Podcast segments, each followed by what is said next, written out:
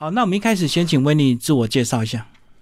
Hello，各位听众朋友，大家好，我是温妮，我是台湾出生，我七岁的时候就移民到纽西兰，我在那边读大学的，嗯，就读验光师，之后毕业后就到澳洲工作。我在二零一六年的时候呢，跟我当时的未婚夫，就是现在的先生，一起辞职旅游一年的时间，嗯哼，就是绕环游世界一圈。然后我们出版了一本叫做《地心引力抓不住的冒险家》。在呃二零一九年的时候呢，我们也去了中美洲，一路从墨西哥到巴拿马。那本书叫做《跟着温妮勇闯中美洲》。嗯，在疫情开始前呢，我们跟我老公又去了中亚旅游，然后现在写了这本叫《丝路一带》。好，那这本书的记录呢是二零一九年的年底啊，跨二零二零年。那你们当时的计划是从伊朗一路玩到这个中国对，西安没错。啊？为什么会对丝路有向往？对我来说，丝路一直都是中国与欧洲的重要的贸贸易桥梁。嗯那呃，这段这段嗯历史，通常我们是像从中国这边的丝路看，很少人会看欧洲那边的嗯嗯丝路。这个旅途呢，不只是传播贸易，也是传传播宗教啊，以及知识。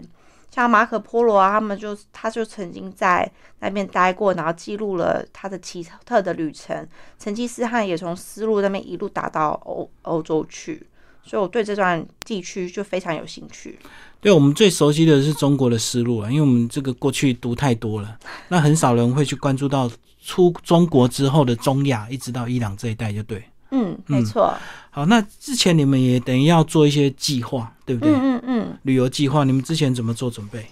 呃，一开始我会想要冬季去旅游，主要是因为呃很少人去冬冬天的丝路，嗯那边的温度大概平均大概零下负三十度，嗯其实是不适合旅游的。但我想说，不管任何的季节，都有人们住在那边，我就嗯想去看看那边当地人到底在没有观光客的时候到底是怎么生活的。所以一开始我就计划说，从伊朗一路陆游到西安。嗯，只不过因为疫情关系，我们在哈萨克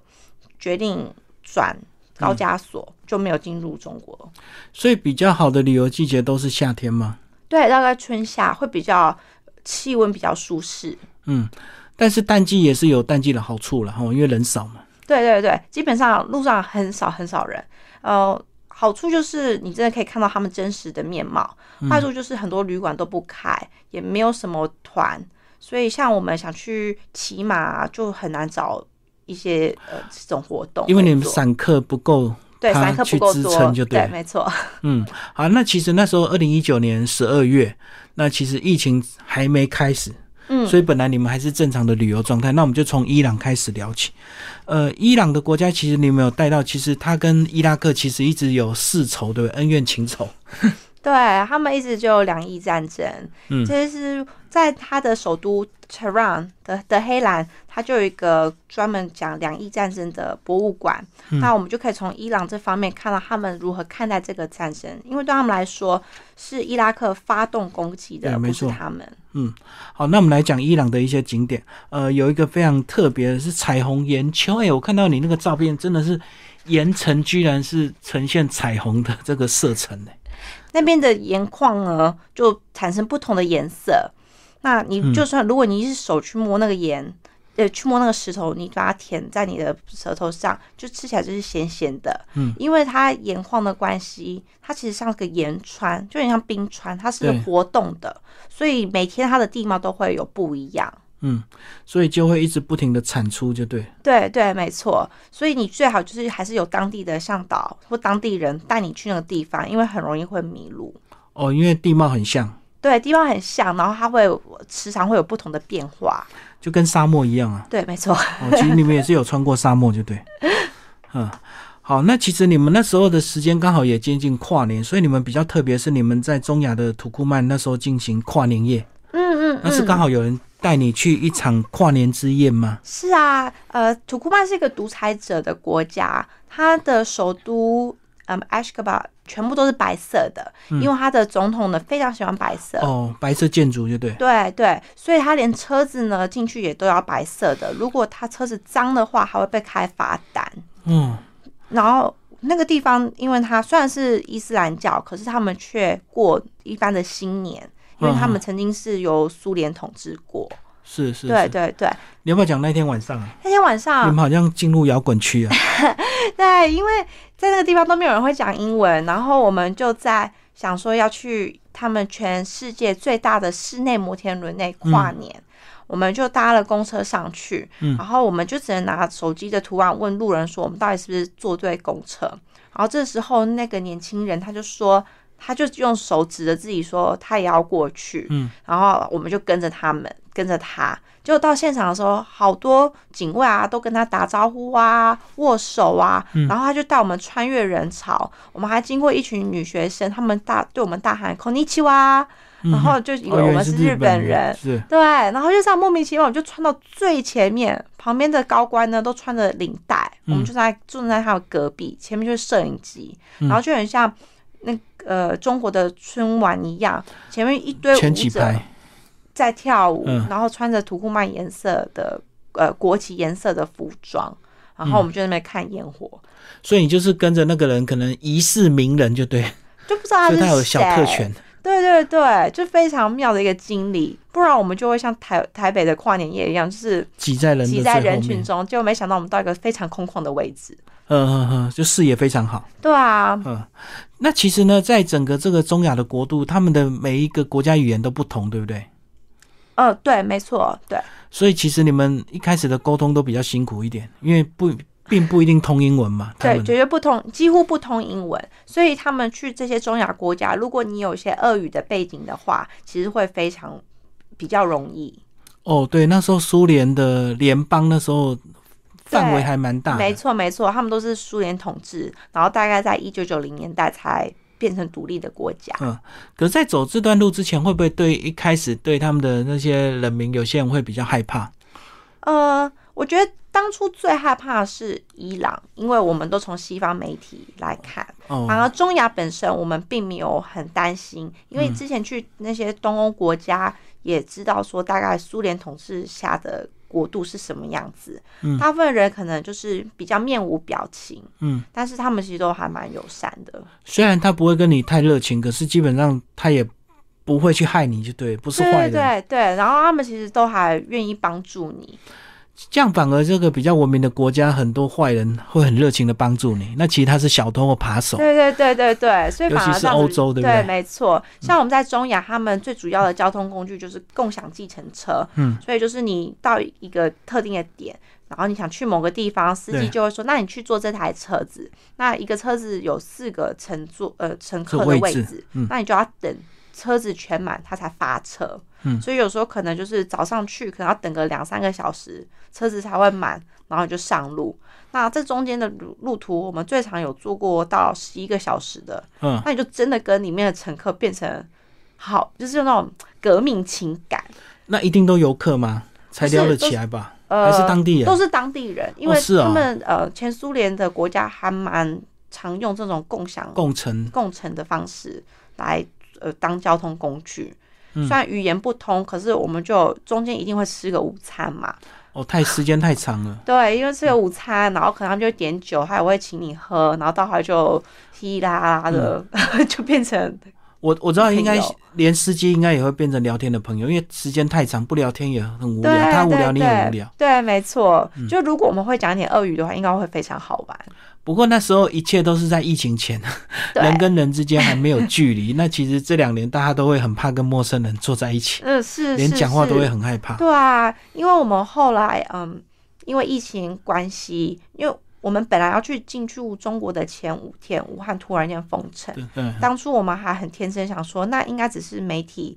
夸渲大，染就对。嗯对，我们还买了两百多个口罩准备进去。可是后来住武汉的朋友，他们就说真的很危险，叫我们掉头，我们才跑到高加索。就是乔治亚、亚美尼亚这些国家。嗯，那那边的人真的看到我们，就好像觉得我们是过街老鼠，看我们哦，以为你是中国人，那时候大家对对整个中国就有一些误解，就对，对以为就会是他们传出来，嗯对对对，而且我们那时候到嗯乔治亚的时候，有一个中国人还跑来问我们说，哦，车上有没有做什么检查？因为他妈妈这样要从中亚这边，从中国跨中亚再逃至欧洲，嗯，因为嗯一个一个封嘛。对，所他以很就担心，就对，对，所以人家在路上看到我们，就会把鼻子捂住。嗯然后妈妈就把小孩子拉到街的对面，就是不要跟我们任何接触。对，因为那时候大家的讯息都比较片段，所以就会传俄语很多会流传，就对，嗯嗯，没错，也也不知道严重性这对样子。对对，没错，嗯嗯嗯，好，那其实呢，在整个这个过程呢，呃，还有一段比较特别的缘分是你在澳洲说卖你的车子给一个伊朗人，对对。然后那个伊朗人呢，诶，到了当地，你叫叫他，你去去他家拜访，然后他会协助你们，是不是？ 对对对，这这对夫妻是我在南澳的时候卖掉我的车，那他们就说啊，你要到伊朗玩。其实伊朗的人真的非常热情，是，你尤其到那个地方的时候，他每个都说、哦、欢迎来我的国家，谢谢你过来。嗯，可能因为他们被西方制裁太久了，所以就是打从心里开心，有人不会因为这些偏见来到他们这个地方。会，所以我那对朋，嗯、现在变朋友了啦。他们就说，哦，你要去伊朗玩的话，那不如因为伊朗不能领钱嘛，他说那不如我先借你钱，或是借你伊朗的提款卡，你之后再转澳币还给我就好了。嗯然后他们帮我们买了火车票，然后我们还去他们他爸妈家去吃饭，然后见他所有的亲戚，然后还当地陪陪我们。嗯嗯嗯，就很特别的缘分，就对，对啊，有个当地人可以照顾你是们，嗯是是，就可以听到不同故事。尤其我们去伊朗的前两个礼拜，他们因为油价大涨，呃，出现很多暴乱，然后哦网络也被卡掉，连三长就对，对，然后网络也都断掉，所以大家都不知道发生什么事情。所以当我们见到他们的时候，他们就跟我说：“哦，其实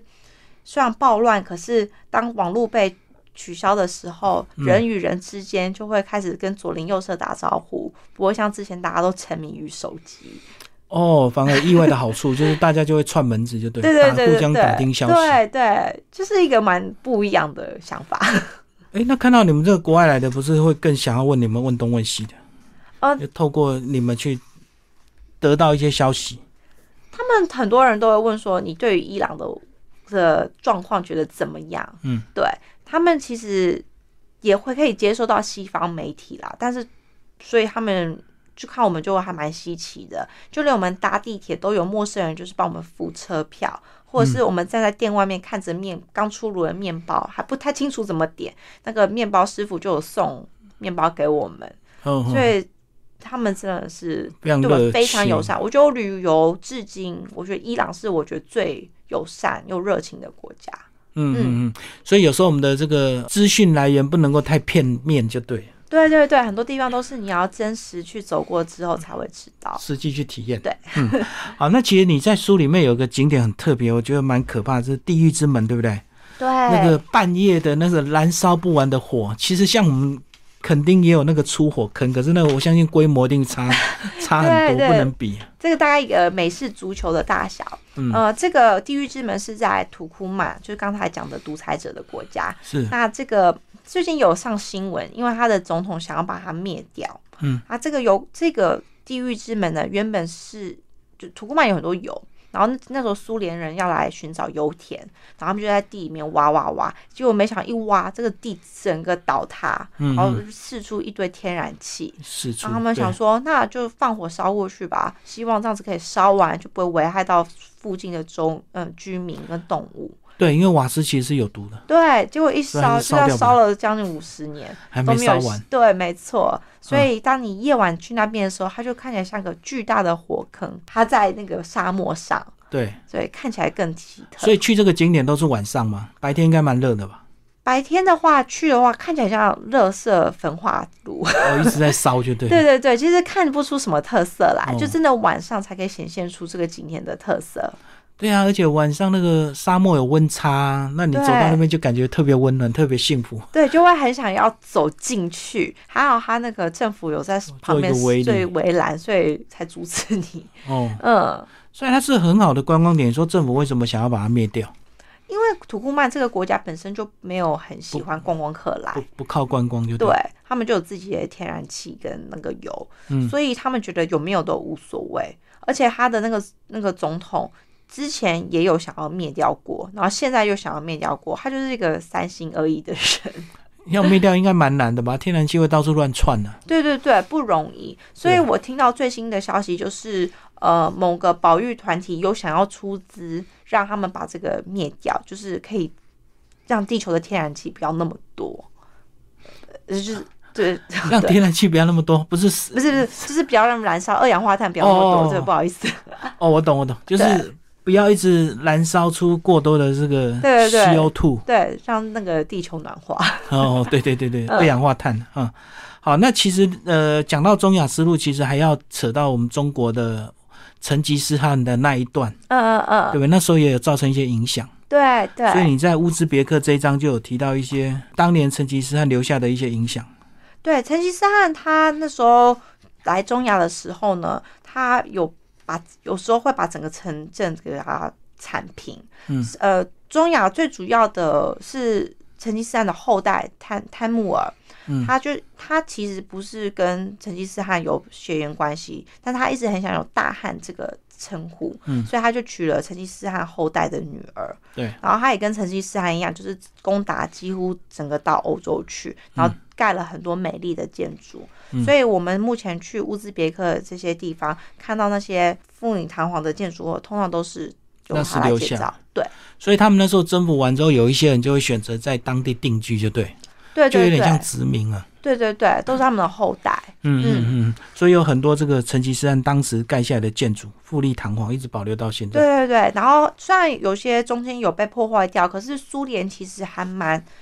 嗯、会他们苏联政府还蛮呃修复那个古迹，嗯所以很多古迹都是靠苏联政府把它修修好的。嗯嗯嗯，好，那个当你最后是走到吉尔吉斯的那时候，是疫情就消息出来嘛，对，没错，哦，然后那时候就决定要转，转转回高加索，就是嗯往欧洲那段飞，因为其实我们机票已经订好了，就是从香港飞回澳洲，对所以我们就要放弃中国飞香港这一段，然后从别的地欧洲再方转到香港。对对对对那因为还有时间，所以要把剩下的假期也是把它用掉，就对。对，就是还剩两个礼拜就跑去高加索。其实呃，亚塞拜然啊，嗯、亚美尼亚、乔治亚这三个国家都非常的好玩。可是我们只有两个礼拜的时间，就只能简单看一看。玩重点，对，尤其乔治亚跟亚塞拜然这两个国家，台湾护照很难进去，嗯所以就是呃，他也呃，中文的消息呃的讯息并没有那么多。嗯，所以是他们比较不欢迎这个东方的游客吗？嗯，应该是他们跟中国关系比较好，所以他们不承认台湾的护照。哦，我懂，我懂。对所以你是中国护照，反而在当地好用，台湾护照就不好用，就对。就是可以进去。嗯所以听说早期有人会办那个中国的旅游通行证，就嗯有办法进去这两个国家。可是听说现在也不太管用，哦，临时的通行证对就对了。没错。嗯嗯嗯。好，那其实你那时候要转进的时候，你们犹豫了很久，对不对？就是到底要不要牺牲后面两个礼拜的一些住宿啊，或者是一是啊些定金，是啊就是要赔认赔、啊。对对对，没错。可是现在回想起来，其实还还好好我们做这个决定，因为如果真的去中国，就真的会卡在那边搞不好就出不来。封城就回不来。对对，也就不知道被封多久。嗯嗯嗯，哎、所以其实你这本书是什么时候开始把它完成的？呃，我在二零二零年中的时候，嗯我就开始在写稿，所以二零二零年底写完。对，嗯。可是因为澳洲本身锁国，就是连公民都无法离开。二零二零的这个当年就写完对了，对就算对写的非常快，对，因为我就因为觉还有得记忆比较是记忆比较新，写起来比较顺嘛。就是对，就是想说，嗯、趁脑海还记得的时候，赶快记下这个段旅程。不过你这本书跟你前两本比较不一样，你两本比较像旅游工具书，嗯，那这本比较像旅游散文，对不对？对，就记录嗯比较人文的部分。对对对，因为这次中亚旅行对我来讲，呃，景点并没有以前看的那么多，主要是人与人之间的互动。比较走亲民路线的旅游 路线。对，就是比较贴近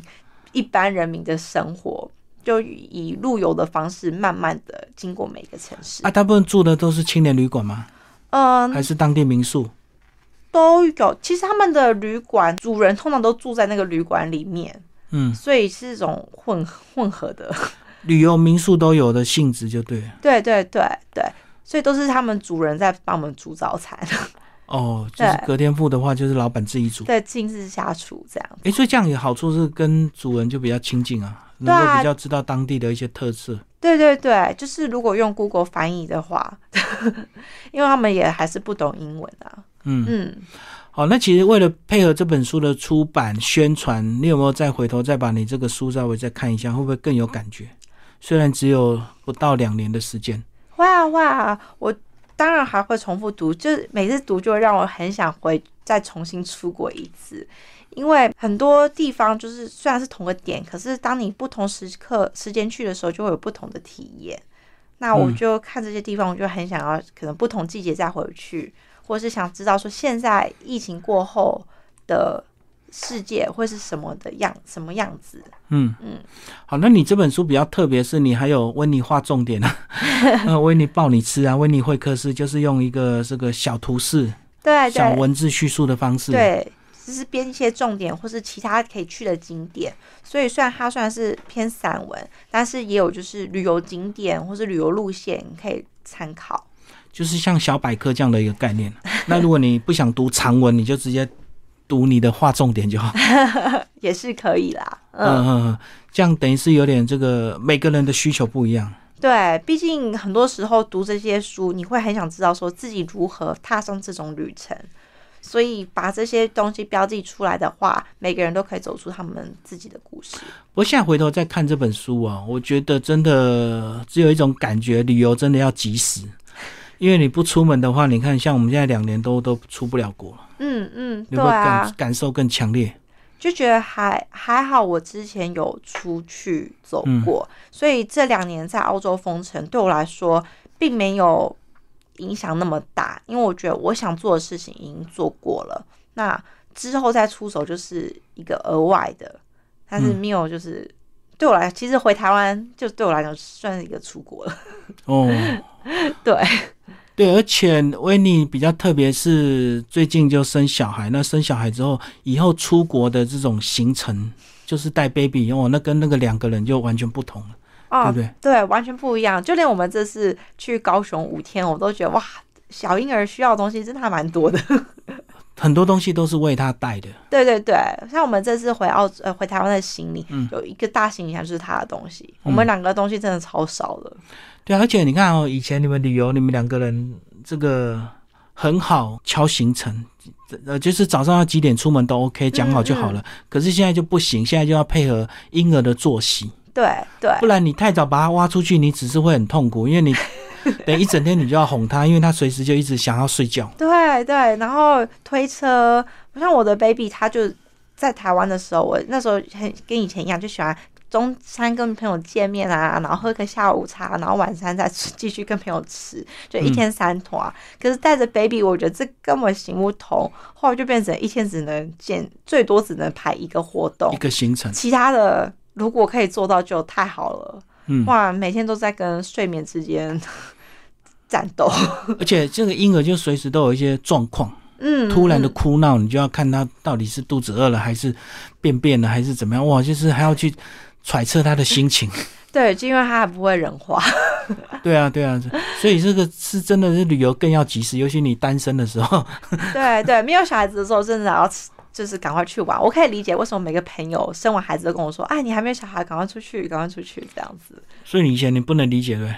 以前我会觉得说带着小孩子旅行也可以，确实也可以，可是玩的方式会不一样，对，而步且调你要玩的很点慢也。不一样啊没，错这样你就不能跑去沙漠啦，对，不不太可能。我现在在搜寻都会寻找那种亲子乐园、 亲子公园。现在也还没有，就是无障碍，哦，就是想推测 对的方推面，测可以方便的地方。对，因为亲子的东西它现在也太小，也不能玩。嗯嗯嗯，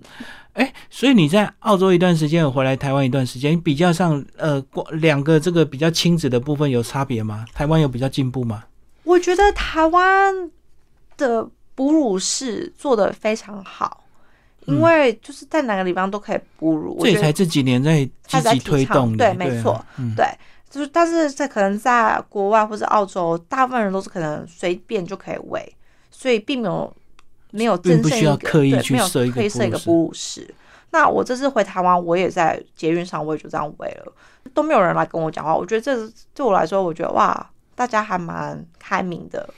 哦，我唯一可能需要改进，可能就是步道吧，就是出了台北市之后，那个步道人行步道有不障太碍适空间合。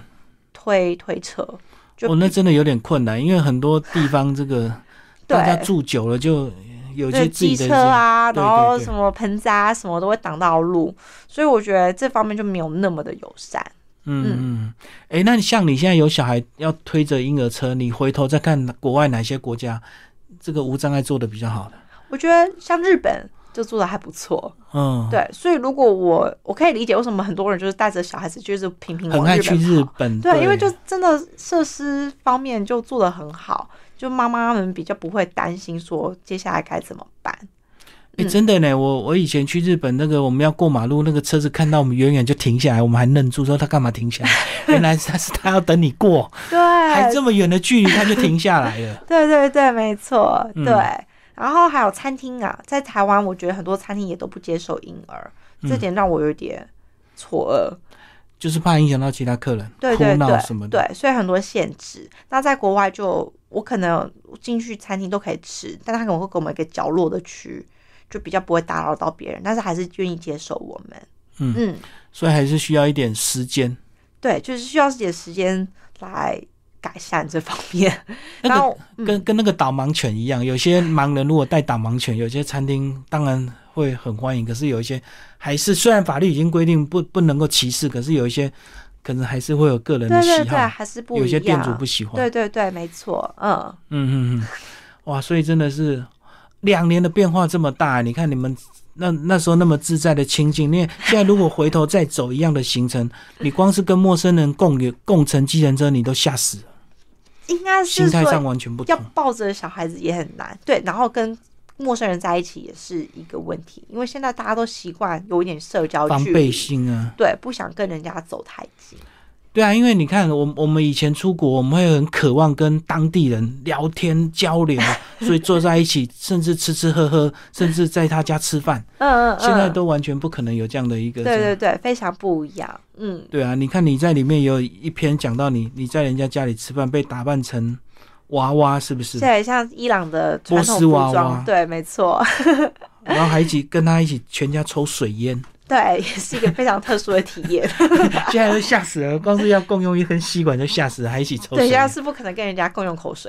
呃，讲一下这次这次的这个书的宣传好吧？你现在跑了多少的宣传？有新书发表吗？四月十六号会在台北的青鸟书店办一场新书分享会，晚上七点的时候，哦，对，就只有这一场，因为主要是因为我们回台湾的时间有很限，短，嗯，